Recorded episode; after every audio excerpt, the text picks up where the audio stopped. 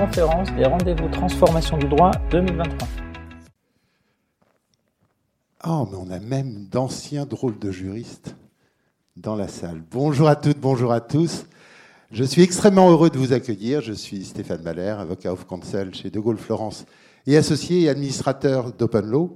J'ai le plaisir, euh, vous le voyez, alors on a mis un petit peu de garçons sur les images à défaut de les mettre sur scène, mais d'avoir euh, commis depuis euh, quelques années maintenant avec Open Law et LexBase un vidéocast qui s'appelle Drôle de juriste, avec une idée qui était de dire dans les amphithéâtres ou même chez nos clients, on voit quelquefois des gens qui pensent qu'ils n'ont que la possibilité de faire du droit ou alors des gens qui pensent que le droit est inaccessible parce qu'ils n'ont pas eu de formation de droit.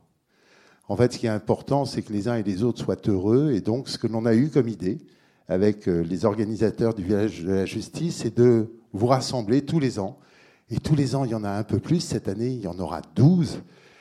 12 personnalités qui sont arrivées dans le droit, qui sont reparties dans du droit, qui ont euh, évolué grâce au droit, à cause du droit, on ne sait pas mais en tout cas qui vont partager avec vous leur expérience avec une seule envie, c'est que à la sortie, vous puissiez vous regarder et vous dire en fait, j'ai du talent, je peux faire plein de choses, pas que du droit, mais grâce au droit, je peux quand même faire beaucoup de choses. Je vous demande de bien vouloir applaudir nos quatre panélistes avant de vous les présenter.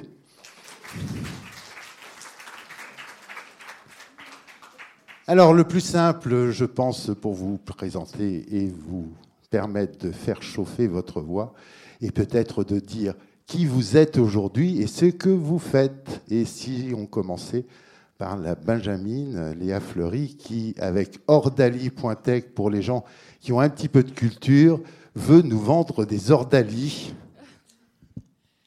Euh, bonjour à tous. Et on parle bien dans le micro parce que ça va devenir un podcast.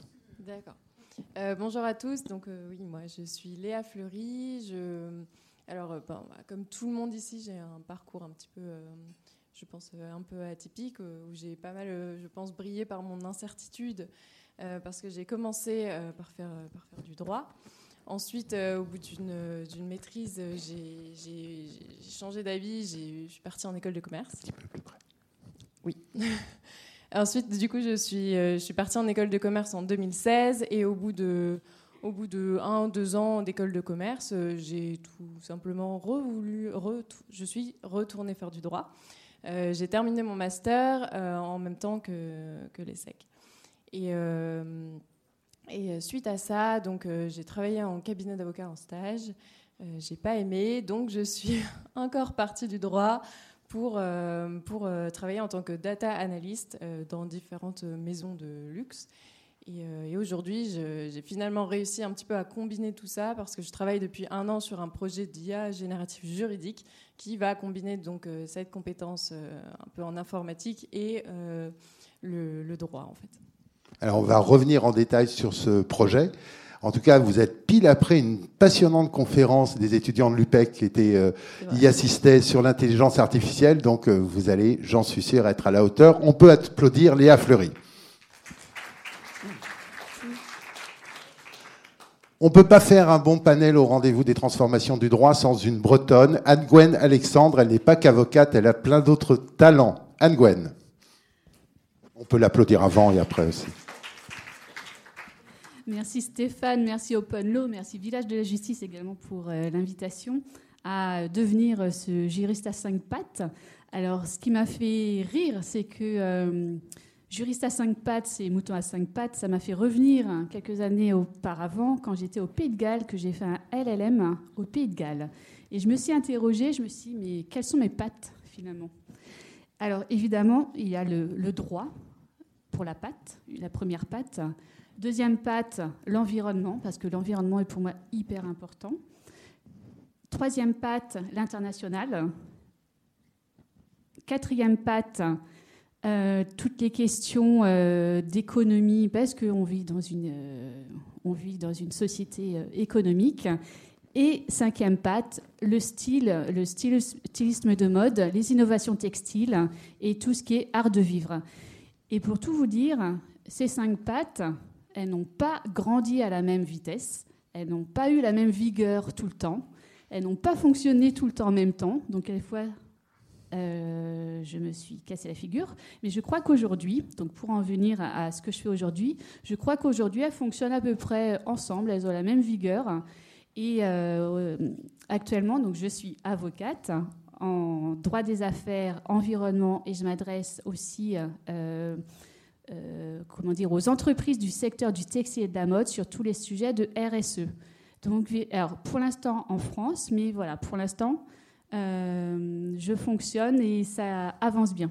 Mais il y a eu tout un parcours pour arriver à ces cinq pattes. Et on va revenir à ces cinq pattes et vos parcours d'aujourd'hui. Merci beaucoup, Anne-Gwen. Alors, on aime vous montrer des profils différents. Et si je vous dis fiscaliste, vous n'allez pas forcément imaginer qu'un fiscaliste peut devenir coach. Et pourtant, c'est le parcours de Sophie Le Calvez, sous vos applaudissements. Bonjour à toutes et à tous et merci. Et je suis ravie d'être euh, là parmi vous. Alors, euh, pour me présenter et peut-être pour euh, rebondir sur ce que disait Anne-Gwen, donc juriste mouton à cinq pattes, moi ça m'a fait, penser à Mouton de Panurge, au Petit Prince que je suis en train de lire à ma fille. Ça m'a fait penser à beaucoup de choses. Et pour en revenir à qui suis-je, donc moi j'ai une formation de juriste, donc j'ai un double cursus de droit français et de droit anglo-américain. Et j'ai fait ensuite un DJCE, donc un diplôme de juriste conseil d'entreprise. Euh, j'ai fait du droit par hasard, de la fiscalité internationale par hasard. Euh, ça m'a beaucoup plu. Euh, ce, qui me plaisait, ce qui me plaisait et ce qui me plaît toujours, c'est l'humain. En fait, c'est aider l'humain sur des projets transverses et avec l'international, la différence et la diversité interculturelle. Euh, et puis, euh, donc, j'ai un parcours de plus de 20 ans euh, en entreprise, dans des groupes internationaux français et étrangers, côté, non côté, et j'ai fait plusieurs secteurs. et puis, je suis arrivée à une partie de ma vie, de ma carrière, où j'ai fait en fait un bilan. et, et, je me suis dit, qu'est-ce que tu fais maintenant pour... tu as 46 ans, qu'est-ce que tu fais? Donc maintenant, j'en ai 47 qu'est-ce que tu fais? Sachant que j'avais des appétences vraiment fortes pour l'humain. Et, euh, bah, je me suis lancée dans, dans le chemin de l'entrepreneuriat. Et donc aujourd'hui, euh, bah, j'ai euh, oui une casquette de coach professionnel, mais pas que. En fait, je suis aussi consultante parce que le coaching professionnel c'est un outil en fait pour pour accompagner en fait l'humain. C'est un partenariat. Hein.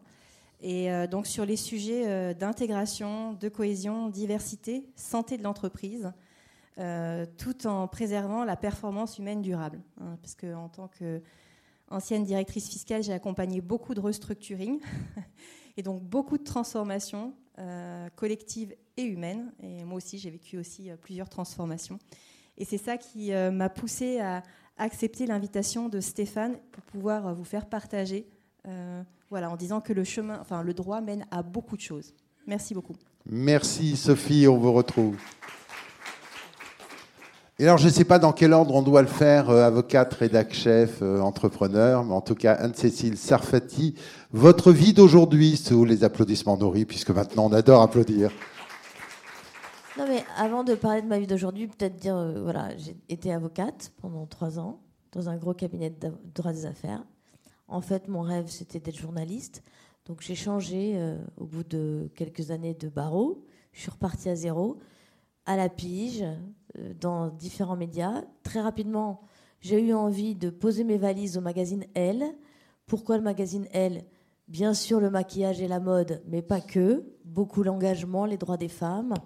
Euh, et j'ai fini par être engagée dans ce journal euh, il y a maintenant assez longtemps. Et euh, j'ai fait tout 25 ans dans ce journal où j'ai été grand reporter, euh, rédactrice en chef, avant cela chef de service, enfin voilà.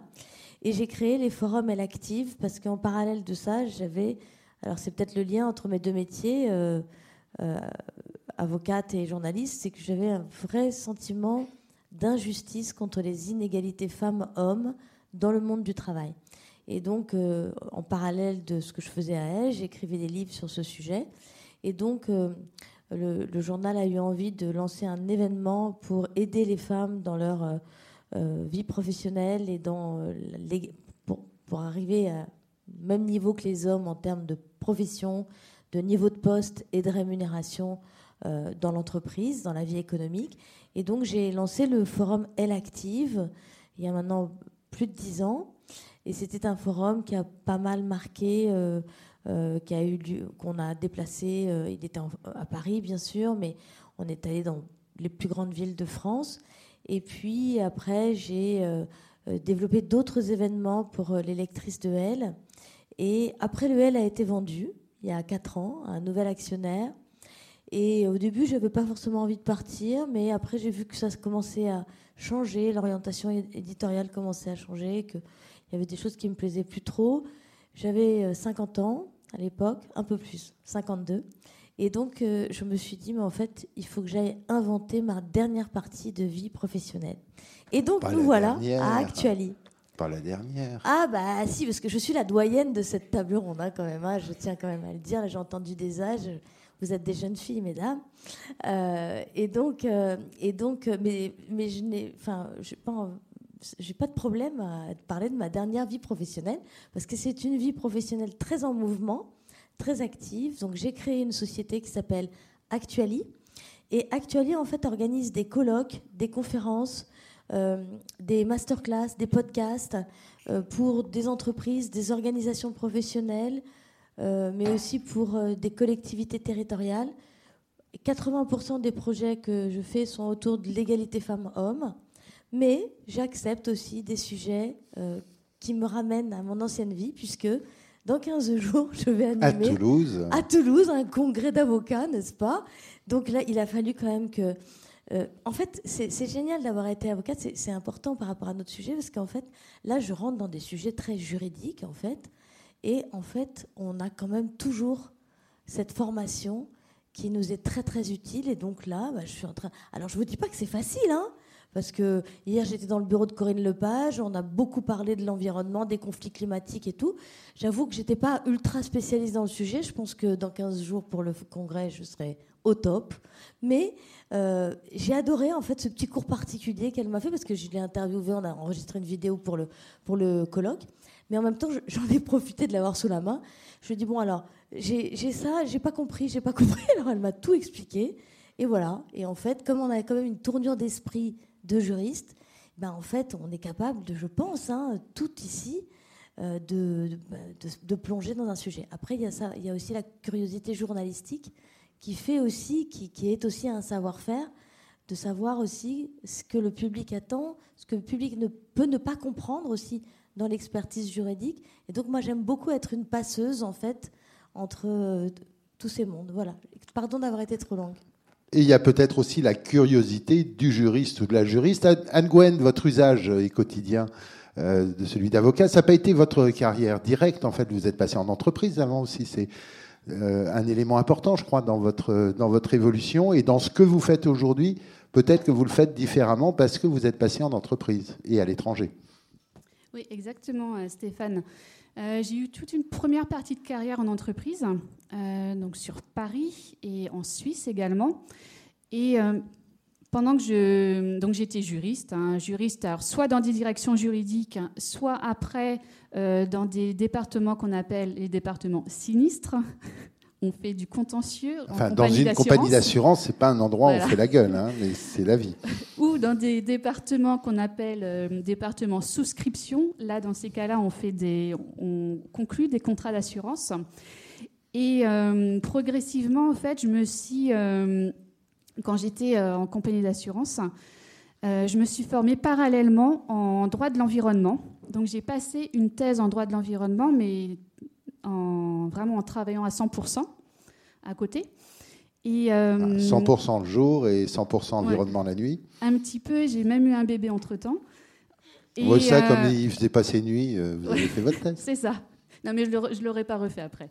Mais pour, pour, tout vous dire, à partir à peu près de 2000, 2007, en fait, j'ai véritablement croisé l'international, le droit des affaires et l'environnement. Et c'est à partir de ce moment-là où j'ai été souscriptrice environnement dans une compagnie d'assurance et ce qui m'a amené à aller sur le terrain, notamment parce qu'on on assurait des, euh, des, grands comptes, Donc, je devais aller sur des, des, raffineries, hein, visiter les sites industriels, des distilleries hein, du côté de Bordeaux. Et quand on est sur le terrain, en fait, on met vraiment le casque, les chaussures à coque, tout ça. Et cette euh, expérience m'a été mais, extrêmement utile parce que je me suis vraiment aperçue que quand on traitait en fait dans des contrats euh, des, des, sujets très spécifiques, eh bien, il fallait aller voir sur le terrain pour savoir ce qui se passait. Et donc, en effet, en fait, cette, euh, cette expérience sur le terrain m'amène aujourd'hui en tant qu'avocate à vraiment avoir cette curiosité d'esprit de, de toujours essayer de de voir concrètement ce qui se passe, euh, d'aller aussi encore sur le terrain. J'adore visiter euh, les entreprises textiles. Hein. J'adore voir euh, comment fonctionnent les, machines en fait concrètement. Et ça me permet vraiment de comprendre les problématiques, bah, les vraies problématiques en fait qui peuvent se poser. Le droit par-dessus le business, parce que c'est quand même ce qui fait vivre les uns les autres, c'est une des caractéristiques euh, que vous avez euh, tiré. Il en est de même, euh, Sophie. Moi, j'ai toujours été étonné la première fois où vous m'avez parlé restructuration fiscale et comportement humain. Oui. bah, ouais, dans les restructurations, bah, moi, j'ai accompagné plusieurs types hein, de restructuration, donc des OPA, des scissions, des cessions, des rachats, plus ou moins amicaux, plus ou moins hostiles. Et c'est vrai que la transformation humaine, enfin euh, l'humain est au cœur du centre. Hein. donc, euh, et aujourd'hui, moi, mon constat euh, c'est que l'humain n'est pas suffisamment au centre. On a plein d'outils et pourtant, l'humain, c'est les premiers assets et c'est la valeur de l'entreprise. donc, donc, moi, ce que je propose, c'est vraiment de mieux accompagner l'humain. voilà, c'était mon constat dans les différentes entreprises dans lesquelles j'ai servi et j'ai accompagné. Donc le droit très bien, mais cette dimension humaine pour laquelle vous êtes formé, hein, je crois, euh, est un élément finalement qui était plus déterminant que cette technique juridique Ou est-ce que aujourd'hui finalement, quand vous faites votre geste de formation et d'accompagnement, vous avez toujours des réflexes de juriste, comme le disait ah Anne-Cécile, quand même une curiosité, une créativité ah qui on apprend à la fac alors, ouais. Donc, déjà, naturellement, je suis, euh, j'étais curieuse et ouverte. Déjà, c'est ma nature. Euh, et puis, le droit. Ah oui, le droit formate énormément. Donc, vous devez poser des questions. Euh, vous devez être curieux, donc euh, pour poser, euh, enfin, poser les bonnes questions pour avoir les bonnes réponses, s'intéresser vraiment à l'autre. Donc oui, la fac de droit et la formation juridique vous formatent et vous aident pour toutes vos vies. S'intéresser à l'autre, j'ai peur que vous ayez quitté la fac de droit il y a un certain temps, mais je l'espère. vous êtes trop modeste, Léa. Vous n'avez pas annoncé que vous aviez fait votre entrée à Station F. Comment, dans cet univers, en fait, le, droit euh, qui est un peu je t'aime moi non plus, si je comprends bien la manière dont vous l'avez vécu, comment est-ce que ça vous est utile aujourd'hui, en fait? Euh, bah, euh, Bon, premièrement, c'est surtout mes, expériences en droit qui vont m'être utiles parce que aujourd'hui, avec, avec on co-construit le produit. Enfin, j'aide sur la partie co-construction du produit sur l'aspect juridique, mais c'est aussi le droit m'a vraiment, euh, m'a vraiment aidé sur, euh, sur une partie. Je ne m'étais pas vraiment attendue, mais euh, finalement, le droit et l'informatique, c'est quand même quelque chose d'assez similaire.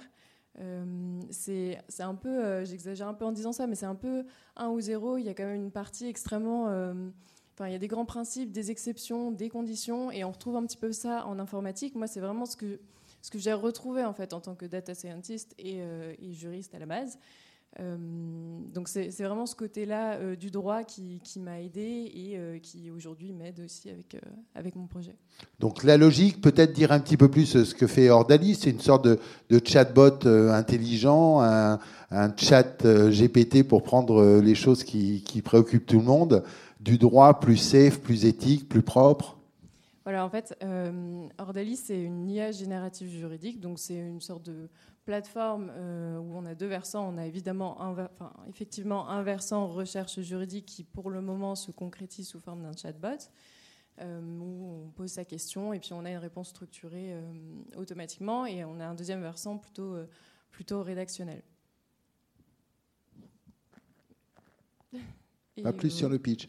Donc le droit est un petit peu utile quand même parce que vous en vendez, mais après cette logique en fait qui n'est pas forcément apparente Euh, pour le droit, on dit toujours, euh, en fait, t'es mauvais en maths, t'iras faire du droit. C'est une connerie finalement. Selon moi, c'est complètement. Enfin, c'est quand même assez faux, hein, parce que justement, comme, euh, comme je l'ai un petit peu expliqué tout à l'heure, il y a une logique, c'est vraiment quelque chose d'assez. il y a une vraie méthodologie, une vraie rigueur à avoir et qu'on retrouve, que ce soit dans les raisonnements scientifiques qu'on peut retrouver avec l'informatique ou dans les raisonnements plutôt juridiques. Si c'était à refaire, vous avez des, regrets d'avoir quitté le droit ou l'usage que vous en faites aujourd'hui est-il un petit peu différent et finalement euh, c'était une étape de, tout cela, Cécile Parce qu'en plus vous avez euh, démarré dans un très beau cabinet de mémoire. Oui, mais alors, euh, bon, alors je ne sais pas si c'est la maturité qui fait ça, mais c'est vrai que je me rends compte aujourd'hui que peut-être qu'à l'époque, quand j'étais plus jeune et que j'étais justement dans ce cabinet et tout ça, que je ne saisissais évidemment pas forcément euh, tout l'impact de ce que je faisais, enfin, tout, l'intérêt. Euh, voilà. Donc, euh, du coup, c'est vrai que je regrette pas du tout d'avoir quitté le droit parce que je pense que c'était quand même un peu austère pour moi, que j'avais besoin de quelque chose de plus humain. Mais, mais j'étais dans le droit des affaires. Peut-être. Alors, j'ai quand même essayé de riper un peu à un moment donné vers quelque chose de plus humain, vers le droit pénal, etc. Mais J'étais pas du tout prête à l'époque, quand j'étais dans mon changement de métier, à faire les efforts que j'ai consentis pour devenir journaliste, pour devenir une pénaliste. Donc c'était pour moi un indicateur que bon, il fallait que je m'en aille quand même. Mais, non, je regrette pas du tout. C'est vrai que euh, quand je vois, euh, euh, voilà, certaines euh, certaines consoeurs, alors je peux plus dire ça parce que je suis plus euh, avocate, mais qui font du mais pénal si, avocat un jour, avocat toujours, et juriste en entreprise, avocat en entreprise. C'est ce que je dis toujours, mais, mais bon, voilà, je trouve que euh, aujourd'hui il y a pas mal de femmes pénalistes qui émergent, et tout plus qu'il y a 30 ans, et c'est des parcours, c'est des, des, personnalités très inspirantes, je trouve, et voilà, et peut-être que j'aurais pu devenir ça, je me dis ça, mais en même temps je suis très contente de ce que j'ai fait. Et, et c'est dur aussi, hein, ce sont des métiers très durs hein, d'être pénaliste. Hein. donc euh, voilà, euh, euh, c'est dur aussi. Enfin, tous les métiers sont difficiles en réalité. le travail est un truc quand on est exigeant avec soi-même, c'est que voilà, on est, c'est pas quelque chose de, simple toujours et tout ça. Il faut, faut, être moins naïf peut-être que.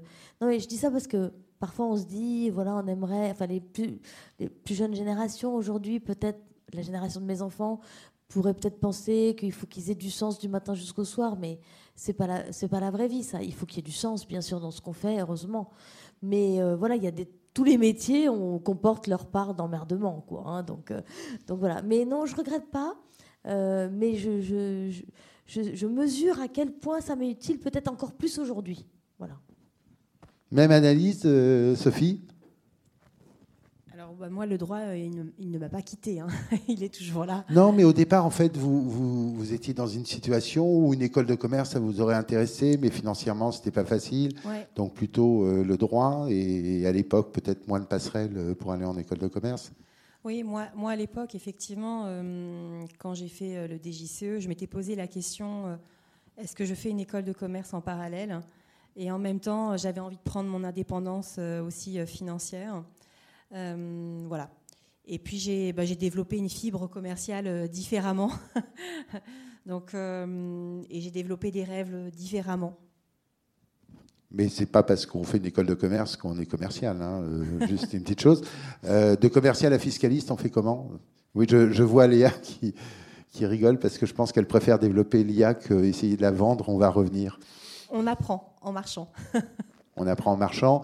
Euh, dans la fiscalité, vous ne faisiez pas trop de commerce, euh, quoique avec euh, l'administration, c'est finalement un peu du commerce sous une autre forme Alors, on se vend en interne.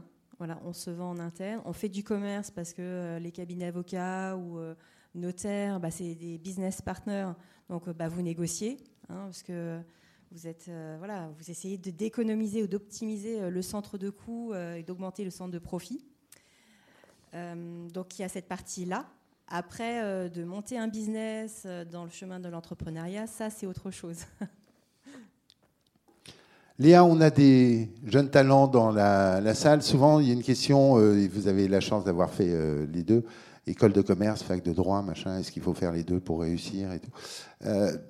votre analyse sur tout ça, c'est un peu tout frais, hein, bien sûr, mais est-ce que c'est quelque chose qui est nécessaire? Est-ce que pour arriver à se développer. En fait, la combinaison des deux, c'est ce qu'il y a de mieux.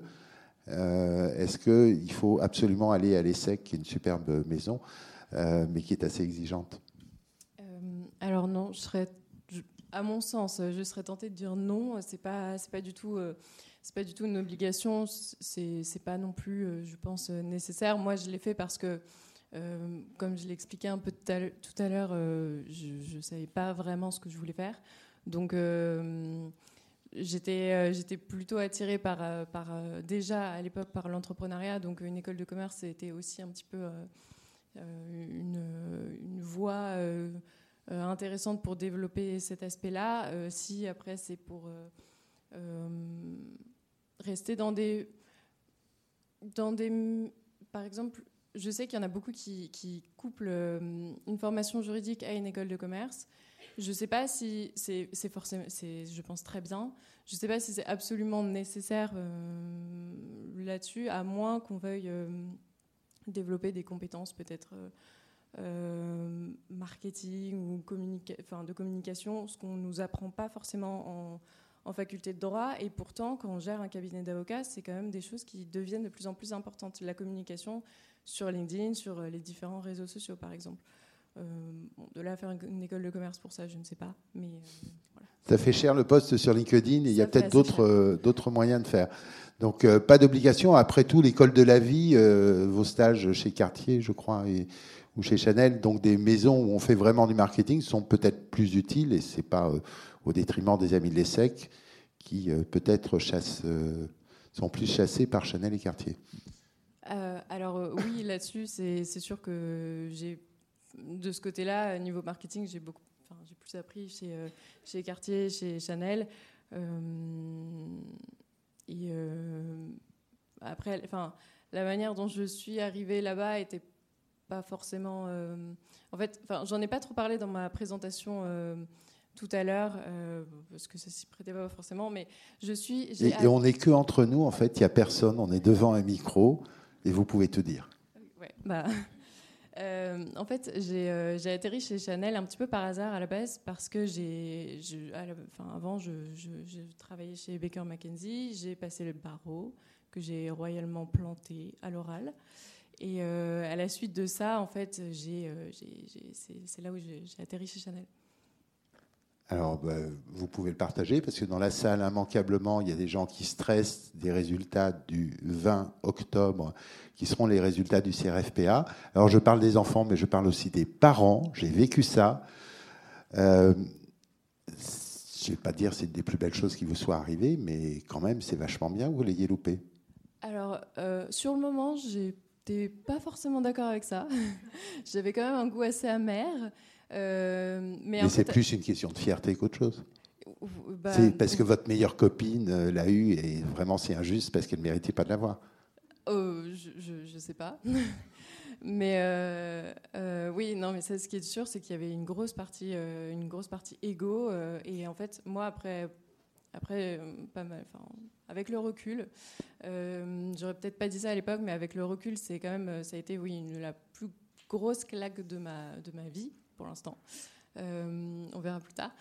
Euh, mais, euh, mais ça m'a beaucoup appris finalement parce que je me suis surtout posé la question de savoir pourquoi, pourquoi j'ai passé le barreau.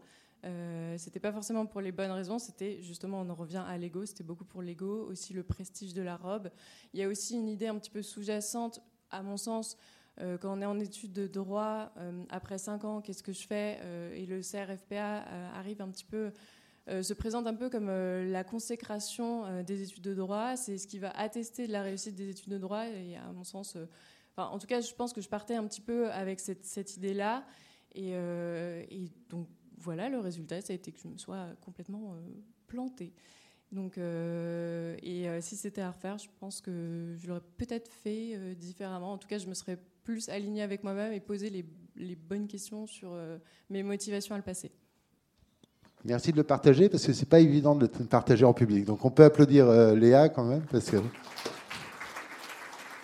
Euh, Anne-Gwen, cette capacité de résilience, est-ce que c'est une des caractéristiques des juristes? Et ce qu'on apprend dans le droit avec des professeurs qui quelquefois euh, nous obligent à la résilience justement?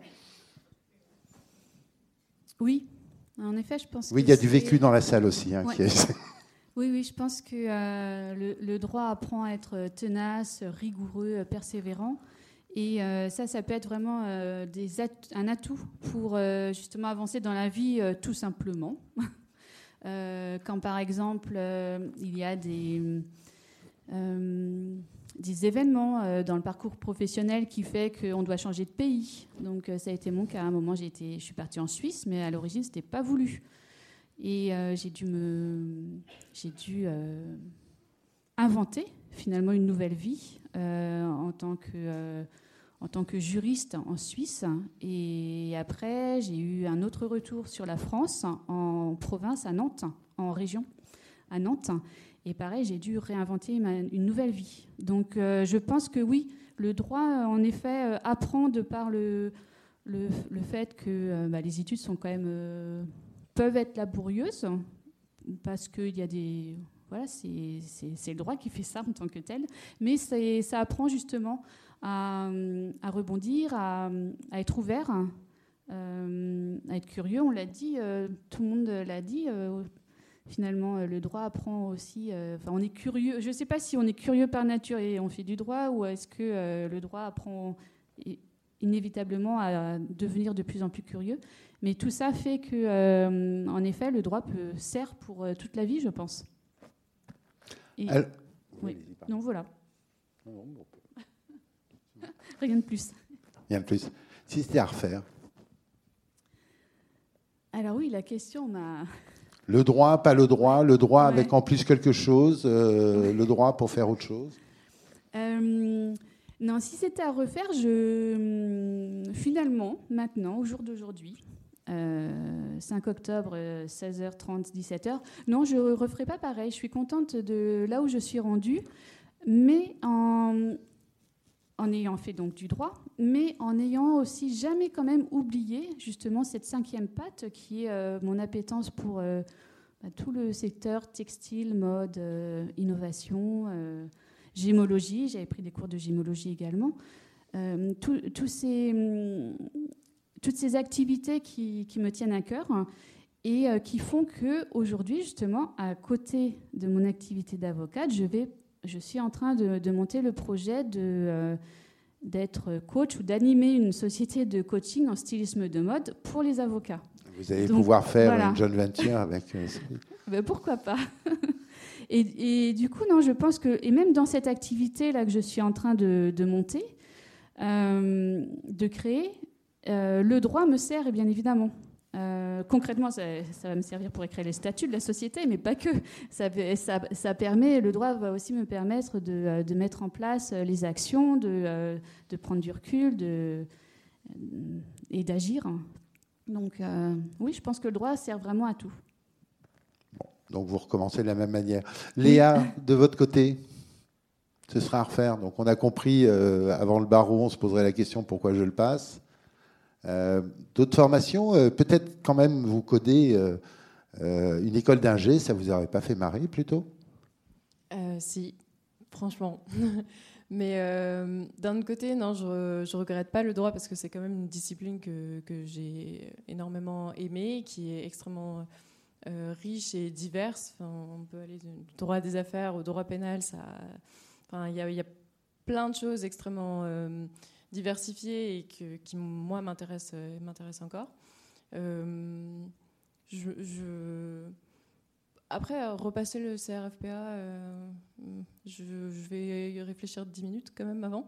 Mais, mais je, referai, je referai la même chose, je pense. je ne regrette pas cette double compétence juridique et école de commerce pour ce que je fais aujourd'hui. En tout cas, j'ai réussi en fait à,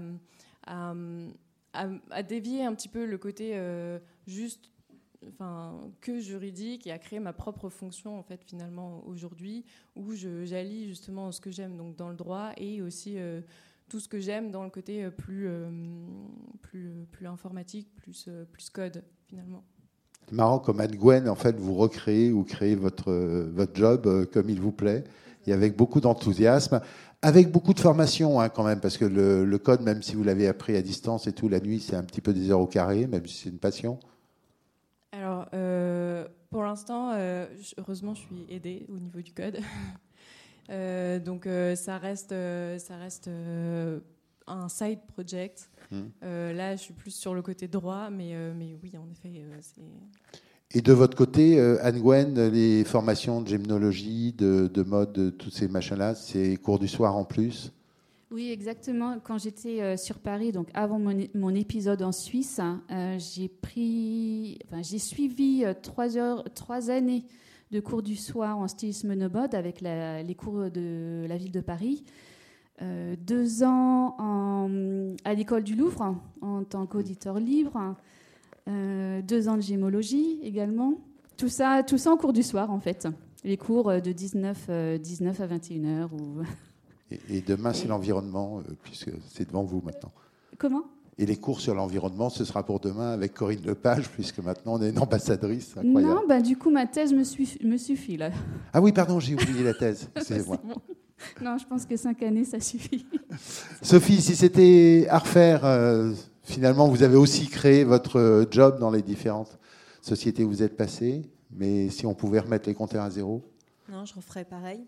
Euh, donc, euh, je juste partager que bah, le droit, c'est, c'est vraiment un chemin. En fait, c'est vraiment une ouverture. Donc, je referais pareil. Euh, le droit m'a beaucoup apporté, m'apporte encore beaucoup. donc, c'est, ça ouvre énormément d'opportunités également. Donc, je ne changerai rien. Et je suis grandie de toutes ces expériences en tout cas, euh, vous avez l'air de vraiment l'aimer. Anne-Cécile, vous seriez plus vite journaliste, vous iriez tout de suite faire de la pige? Je ne sais pas, enfin, c'est compliqué de, de, revisiter comme ça le, passé, hein, mais euh, non, il y a un truc, c'est que ça va vous embêter ce que je vais vous dire, mais c'est pas grave, je le dis. Rien ne m'embête. C'est que, en fait, euh, je m'ennuyais beaucoup au barreau de Paris quand même dans mon cabinet d'avocat de droit des affaires, même si c'était un cabinet très prestigieux avec des très beaux clients.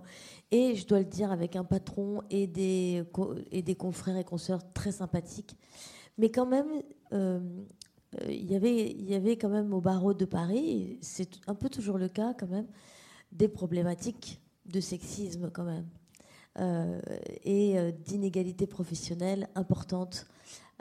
et donc, c'est vrai que euh, je, voyais bien si que. Si ça peut vous rassurer, pas qu'au barreau de Paris. Oui, oui, je sais, mais au barreau de Paris, pour avoir étudié un petit peu le sujet, parce que j'ai pu retravailler avec euh, l'Ordre des avocats de Paris plus tard, et puis il y a quand même encore des, plafonds de verre importants et une problématique d'articulation euh, vie personnelle, vie professionnelle qui n'est pas encore réglée du tout. Alors, c'est pas réglé du tout dans les autres métiers, mais quand même, dans les entreprises, c'est un sujet qui est quand même plus euh, aujourd'hui euh, pris en considération.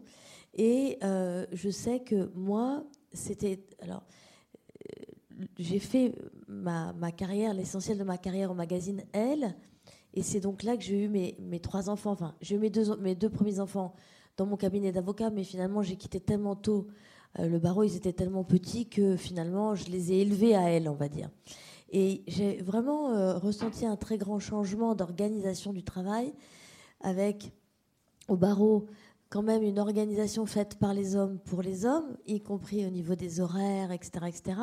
Et à elle, euh, je suis pas du tout en train de dire que c'était idyllique et génial et tout, parce que euh, bien sûr que euh, il y a de la rivalité, bien sûr que, dans tous les métiers, dans tous les boulots, il y a de la compétition et tout ça. Mais en tout cas, sur la, question de réussir à concilier une vie personnelle et une vie professionnelle, c'était ultra novateur le L il y, a, il y a 30 ans. Parce que déjà, ils ont inventé le télétravail avant, les avant le télétravail. on, écrivait nos articles chez nous. si on avait un enfant malade, on pouvait rentrer s'en occuper. C'était pas le sujet la question du présentéisme n'était pas euh, vraiment ce, sujet qui pourrit quand même la vie des, des, gens aujourd'hui, moins depuis le Covid, puisque voilà, on a un peu, on s'est habitué davantage au, télétravail, mais bon, on voit bien qu'il y a un retour quand même du présentiel. Hein, euh, on le lit dans pas mal d'articles et on entend. Mais du coup, ça, c'est vrai que ce mode d'exercice professionnel m'a beaucoup plus convenu par rapport à ce que moi je voulais faire de ma vie, et c'était très important pour moi de pouvoir faire les deux. Et j'ai des copines qui ont super bien réussi, y compris leur famille et tout, et qui sont au barreau. Hein. Attention, je ne suis pas en train de, de dire qu'au barreau de Paris, c'est pas possible. Mais quand même, je sentais que c'était plus difficile. Et d'ailleurs, j'ai vu quand même dans les parcours de mes copines qu'elles n'avaient pas la même vie que moi. Elles ne travaillaient pas plus. Je pense que j'ai énormément travaillé et que je travaille toujours beaucoup. Mais j'avais une autonomie de mon emploi du temps qui faisait que je travaillais euh, au résultat, si vous voulez. Donc, euh, ce que j'avais à rendre, peu importe si je l'avais écrit entre 3 et 4 heures du matin, c'était mon sujet. Alors que, bah, quand même, dans ce cabinet où j'étais quand j'étais jeune femme avec mes enfants, il y avait une, je me rappelle une collaboratrice qui était plus âgée que moi, qui donc avait des enfants un peu plus âgés et qui avait demandé un 4-5e euh, parce que c'était plus simple pour elle, elle voulait son mercredi, etc. Le mardi soir, systématiquement, elle se prenait la réflexion bon courage pour le repassage, euh, demain à la maison. Oh, on lui disait pas bon week-end, c'est déjà non, ça. on lui disait bon courage pour le repassage, on lui disait des trucs un peu comme ça. Euh, quand on partait à 19h, on nous disait tu prends ton après-midi. Bon, voilà. Donc en fait, ça, ça me plaisait pas. Et, et, voilà. Donc c'est vrai que ça compte aussi. Enfin, moi, dans, dans mon parcours, l'organisation du travail a compté aussi, pas seulement le contenu, mais aussi la forme de, de ce que, du travail. Voilà. Donc je ne regrette pas du tout. Vous, Léa, qui avez vu d'un peu plus près avec quelques années, juste quelques années d'écart, euh, ce type d'organisation, ça a un peu changé quand même, sans faire du militantisme et vous dire que tout est beau. Parce qu'en province, hein, euh, j'avais Karine Ambroise euh, hier, qui est une, une, avocate originale qui est dévouée à la taxe foncière, qui exerce à Saint-Lô et qui montre qu'on peut réussir en faisant des choses un petit peu perchées, en s'éclatant et qui a un très beau cabinet et qui parlait euh, dans sa région, puisqu'elle n'est jamais venue bosser à Paris, du sexisme euh, ambiant qui existe toujours dans certains cabinets. Ça a un petit peu changé quand même, notamment chez Becker? Euh, Alors, moi, justement, j'ai un petit peu vécu ça aussi en corporate M&A. Après, j'imagine que tout dépend de l'équipe dans laquelle on tombe. J'ai vécu ça dans mon premier stage, dans mon deuxième stage, en plus gros cabinet, j'ai pas forcément vécu ça. Euh, donc j'imagine qu'il y a aussi du, changement, il y a aussi une évolution peut-être des mœurs euh, en ce qui concerne l'équilibre pro-perso. Mais c'est vrai que j'ai eu tendance aussi à, le vivre en cabinet d'avocat. Euh, d'un autre côté, j'ai ensuite été dans des mondes plutôt euh, lié au luxe, avec des équipes 100% euh, féminines, où je me suis également aperçue que ce genre de problématique existait aussi, même entre des femmes. Donc euh, voilà. Et en Suisse, c'est pareil, Anne Par rapport au sexisme? Bah, oui, notamment, parce que ah, les Suisses comme les Allemands ne sont pas très bien équipés en garderie, et j'ai cru comprendre que c'était assez compliqué pour les jeunes femmes de travailler là-bas. Mais si vous n'avez pas eu de problème, c'est parfait. Euh, un message positif. en effet, mais ma fille allait euh, dans une, une kita. J'habitais en Suisse alémanique. Une kita, c'est l'équivalent d'une crèche. Euh, oui, c'était très très cher. Donc ça limite. En effet, il y a des. J'avais, je m'étais fait une amie suisse qui, en effet, allait garder ses enfants jusqu'à jusqu'à 3 ans, jusqu'à ce qu'ils rentrent à l'école, parce que c'était trop cher pour eux. L'entreprise là-dessus est plus cool. Est-ce que c'est un choix que vous avez fait, euh, Sophie, pour arriver à, grandir de manière plus harmonieuse? Et on va passer aux questions de la salle. Mm. Alors, euh, ça dépend des entreprises et des groupes dans lesquels euh, j'ai travaillé. juste pour rebondir, bah, moi j'ai fait des stages en cabinet, donc effectivement j'ai vu, sans citer de nom, j'ai vu des comportements juste inacceptables. Euh, de ma part. Et en entreprise aussi, euh, je me suis sentie plusieurs fois déshabillée du regard. Hein. Euh, j'ai vu des comportements inacceptables dans certains groupes internationaux très connus. dans des groupes américains un peu moins. Moi, je me rappelle, j'ai travaillé dans une boîte qui s'appelle Cephalon, qui a été rachetée par Teva Pharmaceutical. Et je me rappelle, mon ancien chef, qui était VP Tax and Treasury, au bout, au bout de deux jours, il me dit Sophie, est-ce que tu veux venir à Philly, quoi, Philadelphia, aux États-Unis pour nous rencontrer. Et puis je dis oui. À l'époque, je fumais. Et puis, on sort pour discuter, etc. Euh, donc, euh, une discussion one-to-one. Et puis, il me dit Sophie, Euh, on s'était jamais rencontré de visu, on avait fait en visio. C'était bien avant le Covid, tout ça. Mais on avait fait cette visio. Il m'avait dit s'il y a quelqu'un qui a en fait un comportement voilà, non acceptable, tu me le dis tout de suite. C'est la seule personne qui me l'a dit en fait dans toute ma carrière professionnelle. Donc tout ça pour répondre à votre question, Stéphane, ça dépend beaucoup des groupes. Euh, de la culture d'entreprise, euh, du mode de management. Il euh, n'y a, pas, voilà, a, pas de, a pas de réponse unique. Il n'y a pas plus de vertu chez les juristes que chez les autres.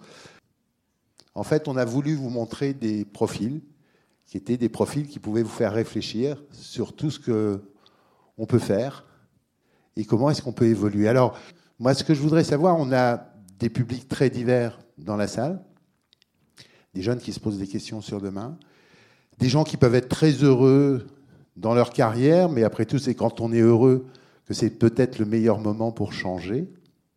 Des gens qui sont peut-être moins heureux, mais peut-être que ça vaut le coup de s'accrocher. Puis des gens dans la force de l'âge. Non, on ne parle pas de moi. Euh, quelles recommandations vous feriez?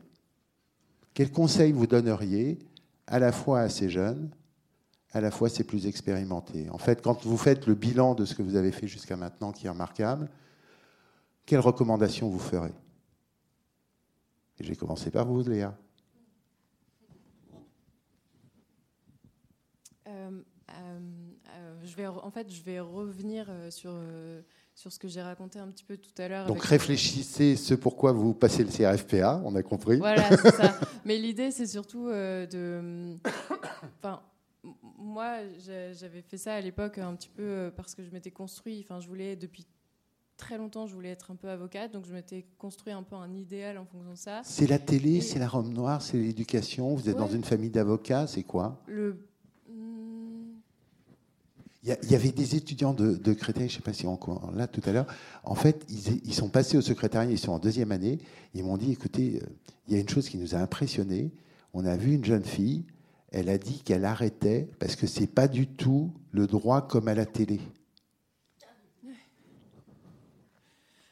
Alors, euh, je pense qu'il y a peut-être dû avoir un peu de ça, parce qu'à la base, j'étais rentrée en fac de droit, je, voulais un peu défendre la veuve et l'orphelin, donc, euh, donc euh, il y a dû avoir... En faisant de la fiscalité du droit des affaires du MNA. Ouais, et après, du coup, il y a eu un bug dans le système, parce que je me suis retrouvée en, MNA, mais c'est que j'ai assez vite déchanté une fois arrivée en, fac de droit, donc du coup, j'ai atterri en, en, MNA où il y avait plus de débouchés et plus d'argent aussi.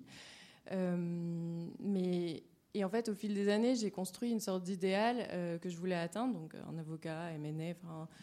Il y avait un petit peu ce prestige de la robe. Et, euh, moi, le, conseil, la recommandation que je pourrais donner, c'est vraiment ne faites pas ça.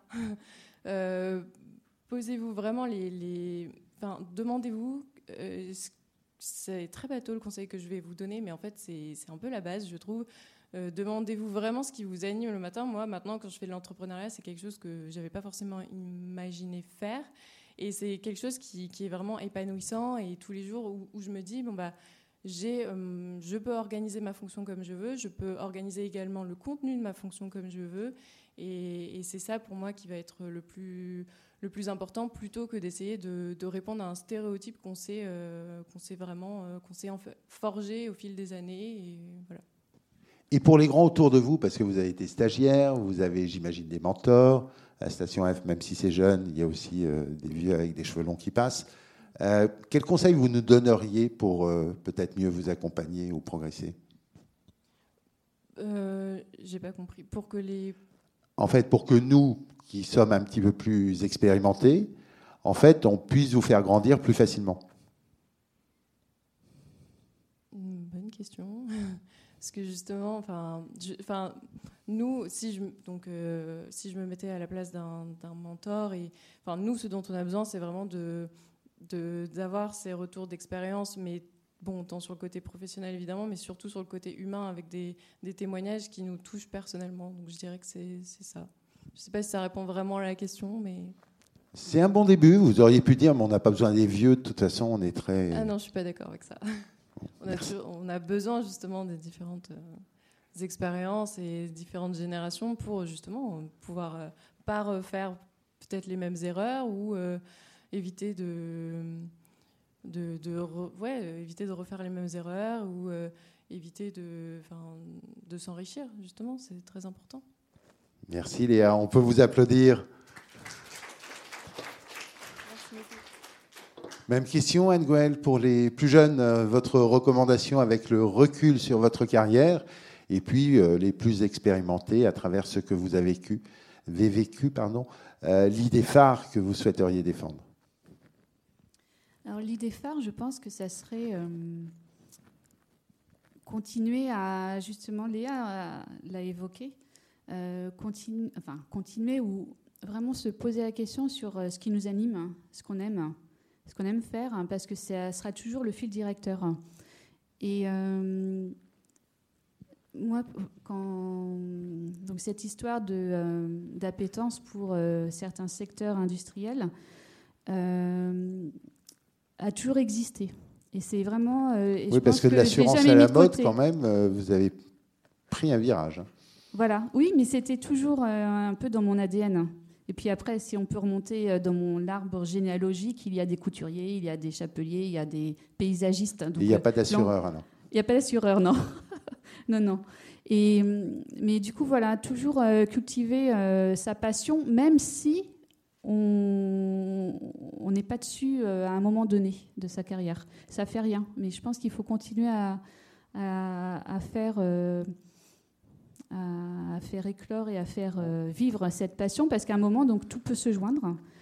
Euh, donc ça, ça, serait le premier conseil. Après, continuer à être euh, toujours super ouvert dans son réseau, ne pas s'entourer de, personnes, de faire de l'entre-soi, mais vraiment de, cultiver son réseau et de connaissances avec des personnes, mais qui ont des, soit des métiers totalement différents, soit qui travaillent dans des secteurs différents. Et c'est ça qui fera émerger, en fait, qui donne plein d'idées. Ça fait un bouillon de culture assez, euh, assez incroyable. Et à un moment, ça fait émerger des idées à droite à gauche. On revient à la curiosité d'Anne-Cécile. Oui, exactement. Et puis pour et l'histoire du mentor, euh, en effet, si moi je trouve c'est hyper important de soit de se trouver un mentor avec lequel quelquefois c'est du non dit. Moi par exemple mon mentor, qui est toujours mon mentor, mais je crois que je lui ai jamais dit qu'il était mon mentor. Euh, Donc si tu nous écoutes, le mentor, tu fermes tes oreilles. C'est euh, Alain Picmal, je peux le nommer, c'est euh, mon directeur de thèse, mais qui avait été mon directeur de mémoire à l'époque quand je faisais un DESS. Et lui, en fait, euh, il a toujours eu trois casquettes. Hein. Il a eu sa casquette d'avocat, mais il avait aussi sa casquette de professeur à l'université, et il avait aussi sa casquette de consultant à l'international pour des organismes internationaux, la Banque mondiale, les Nations unies, le FMI. Et il a toujours jonglé, en fait. Il a, je ne sais même pas quel âge il a de plus que moi, peut-être 10, euh, 12 ans de plus que moi. Et euh, il a toujours jonglé sur ces trois casquettes. Et, euh, sur les trois, il y en a toujours un qui marche. Exactement. Ça fait un trépied. Il y a trois, trois, trois pieds à cette table. Bien, en fait, voilà. voilà donc, monsieur, soyez rassuré. cinq pattes, c'est pas essentiel. Trois, c'est déjà bien. C'est ça. Et s'il y en a un qui marche pas, bah, il y a toujours un autre qui marche. Donc ouais, les mentors sont hyper importants. Merci beaucoup. On applaudit Anne Gwen. Sophie, même chose? Ah, je vais finir par vous, Anne-Cécile, c'est pour ça. Je, connais votre enthousiasme et l'énergie avec laquelle nous allons partir. Alors moi, je suis d'accord avec euh, Léa Anne Gwen. C'est oui, faut continuer à cultiver sa passion et vous poser la question qu'est-ce qui vous anime? Être ouvert et curieux. Euh, oser, oser aussi. Euh, et l'autre conseil que je vous donnerais, c'est aussi euh, dépasser vos peurs. on a tous peur, c'est humain, c'est une émotion, mais c'est une émotion qui passe. Et, dépasser sa peur, avancer, marcher, continuer, on tombe, on se, voilà, on, se relève, on est résilient, on y va, mais quand on a un objectif et qu'on a envie, eh ben, tout est possible. C'est le côté breton. Merci beaucoup, Sophie. Anne-Cécile, et en plus, euh, on a l'avantage d'avoir euh, la présidente d'Open avec nous, Sumi Saint-Auguste, qui demain midi sera sur scène. Pourquoi? Parce que vous ne l'imaginez pas aujourd'hui, elle préside aux destinées de l'innovation de Lefebvre d'Alloz. Mais en fait, au départ, sa passion, c'était quoi? C'était l'histoire de la médecine. Comme quoi, venez demain, je fais un peu de teasing, demain midi, vous verrez des choses extraordinaires. Alors Anne-Cécile, pour les jeunes, pour les plus expérimentés, vos conseils, votre conseil pour arriver à être aussi euh, épanoui et successful que vous? Alors, pour les jeunes qui font du droit, c'est ça? Ou qui veulent en Les faire, jeunes qui font du droit ou le les jeunes qui se disent C'est finalement le droit droit- c'est merdique, il y a peut-être des choses à faire, des droit, ingénieurs ça- par C'est exemple. très austère, mais c'est une formation incroyable, euh, à la rigueur. euh, et euh, c'est une formation à- voilà, à la rigueur et à l'organisation de la pensée. Et euh, en fait, quand on, a, quand on a fait quelques années de droit, comme moi, j'ai quand même été loin, parce que je fais un troisième cycle, j'ai même enseigné le droit pendant deux ans, non, mais comme chargée de Non, mais TD. ça fait pas mal. hein, Non, non, mais donc j'ai été un peu loin dans le truc, mais parce que intellectuellement, c'était très nourrissant quand même, mais c'était sec. Enfin, je trouvais ça sec. Et je pense que je suis pas la seule. Je parle souvent avec des avec des jeunes qui font du droit et qui trouvent que c'est sec, que c'est un peu austère, etc. Mais c'est une austérité qui a du bon parce que après, une fois qu'on a cette formation-là, finalement, tout le reste semble super facile, super. euh, Non, mais c'est vrai. Euh, euh, enfin, comment dire Donc faites la. Légion et la vie est plus belle C'est un après. peu ça. Pardon, hein, mais c'est un tout petit peu ça. C'est-à-dire que. non, mais je ne devrais pas vous dire ça, parce que j'ai un enfant qui a commencé du droit et qui, a arrêté. Et je l'ai, encouragé dans l'arrêt. Mais simplement, simplement je, pense quand même que quand on va au bout de ce truc-là, si vraiment ça ne nous dégoûte pas, hein, parce que moi, si, j'ai- été si loin, c'est que ça devait. Ça me plaisait quand même un peu, sans doute. Mais. C'est vrai que quand j'en suis sortie, tout d'un coup, j'ai eu l'impression que faire des enquêtes journalistiques, mais c'était un truc, mais Alors. Léa, un Bon. conseil, si vous repassez le CRFPA, Voilà. vous le loupez et vous appelez Anne-Cécile, on va se faire une nouba d'enfer. Il y a ça, et puis après, c'est vrai que quand même, un peu plus tard et tout, voilà, bon, euh, c'est vrai que ce que vous dites sur le réseau est extrêmement important. Euh, savoir que dans la vie professionnelle, la compétence technique ne suffit pas. Euh, c'est pas que ça, c'est aussi ben, tout ce Y a compris dans le droit, hein, c'est un élément très Bien important. sûr, ouais. bien sûr, dans toutes les, dans toutes les professions. Et je le dis plus peut-être aux jeunes femmes qu'aux jeunes hommes, parce que les jeunes hommes, vous êtes, vous êtes habitués par l'éducation à prendre votre place dès la maternelle, dans la cour de récré, etc. Nous, vous voyez, les... non mais Ça si, change, il y a des tas de-. Oui, ça change, mais c'est quand même encore beaucoup comme ça. Et ça donne aussi euh, le fait que dans la vie professionnelle, ben, on est peut-être un peu moins euh, euh, à vouloir faire notre auto-promo. Enfin, vous qui êtes coach, vous devez, vous le savoir euh, encore mieux que moi. Mais donc, euh, c'est très important aussi de, bah, de, de, développer son savoir-être, c'est-à-dire c'est sa manière d'interagir avec les autres, et aussi son faire savoir, c'est-à-dire pas seulement le savoir-faire, mais faire savoir ce qu'on sait faire. C'est bien aussi de, sans se vanter, sans, mais, mais juste le, le dire, le faire savoir. C'est très important parce que, parce que ça repose beaucoup là-dessus aussi, une réussite professionnelle. C'est pas que sur la compétence technique. Moi, sur votre euh, message, Anne-Cécile, il y a une chose que je ferais bien, parce qu'en plus, bah, il y a l'autre patron euh, du salon qui est là, il y a le parrain d'Ancon qui est là. Euh, donc, on a des tas de talents. En fait, vous dites qu'il faut s'aimer les uns les autres et, il faut développer son réseau. Pourquoi, avec votre voisin, votre voisine, vous n'échangeriez pas un sourire, une poignée de main? Merci encore à toutes les quatre. Vous revenez quand vous voulez. Une conférence des rendez-vous transformation du droit 2023.